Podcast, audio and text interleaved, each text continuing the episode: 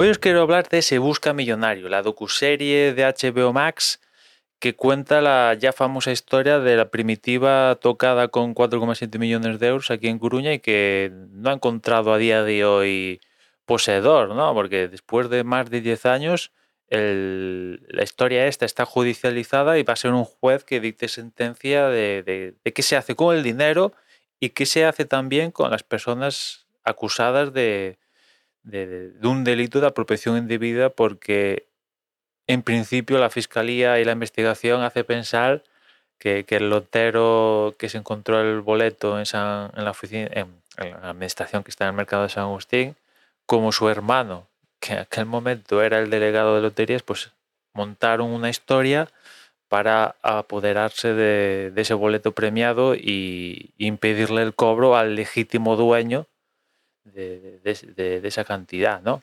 legítimo dueño que la policía, por otra parte, os desvalo ya un poquito.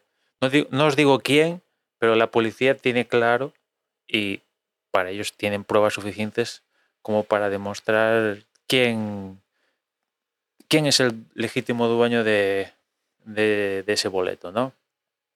La docuserie a mí me atrapó, me enganchó enseguida, me, me, tragué los tres episodios de apenas 40 minutos en cuestión de, de horas eh, lo que me llevó a verlos básicamente y es que llama un poco la, toda la atención viendo como una historia que al principio debería ser sencilla se va complicando de una manera que dices, pero, pero ¿por qué se complica? Si esto es muy sencillo, ¿no? Debería ser muy sencillo, pero claro, eh, esa sencillez desaparece enseguida cuando estamos hablando de tal cantidad de, de dinero, ¿no?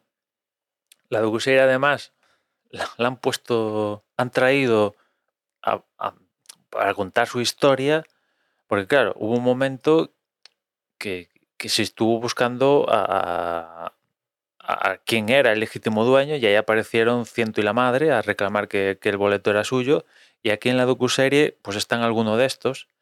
Así los que podrían, imagino, que han puesto los que podrían casar con más sentido a, que ese boleo fidedignamente sea de ellos, pero es que hay alguno que dices, hostia, tío, mm, aún sigues reclamando después de lo que se sabe que el boleto es tuyo, pero, por ejemplo, hay alguno que no ha, que, que no ha estado ni en Carrefour ni en San Agustín, o las dos a la vez, o en alguna de estas dos lugares candentes ¿no? Y dice que mi, boleto es mío. O sea, que ese boleto es mío, pero si no has estado en ningún sitio ni en el otro, ¿cómo va a ser tu boleto? Es que no. O sea, ¿en qué sustentas que tú te sale del de ahí, ¿no?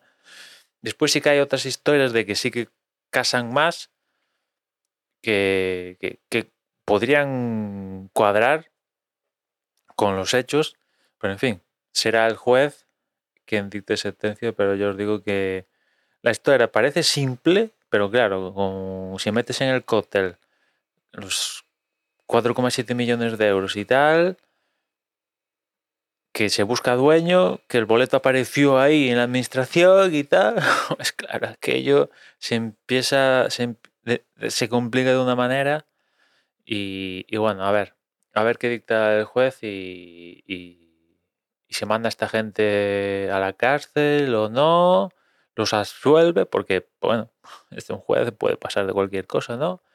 ¿Y, qué pasa con, el dinero que ya digo que debido a los intereses ya va por más de 6 millones de euros? ¿eh? Es una cantidad de dinero mastodóntica. La tenéis en HBO Max. Este se busca millonario. Y nada más, ya nos escuchamos mañana. Un saludo.